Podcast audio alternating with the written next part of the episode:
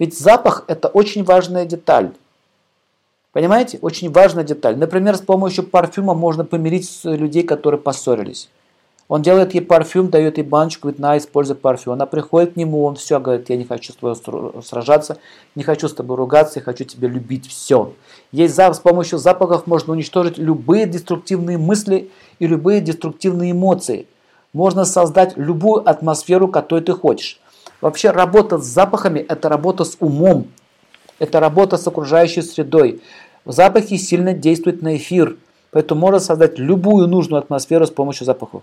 Поэтому э, мы видим только магазины, где продаются Versace, Chanel, э, Deutsche Gabbana и так далее. Различные такие вот известные фирмы и компании, которые продают это все. Но это производство серийное. А я говорю про мастеров, которые знают, как сделать тебе лично парфюм. Это как э, ателье, где шьют тебе лично костюм, понимаете? Берут себе замеры, делают тебе костюм или платье. Также и опытный специалист по парфюму знает, как сделать для тебя духи.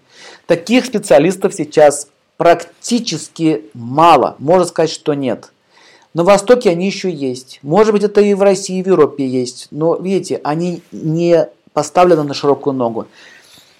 Это как, знаете, индивидуальный, э, да, индивидуальный врач. Также и человек, который занимается парфюмом.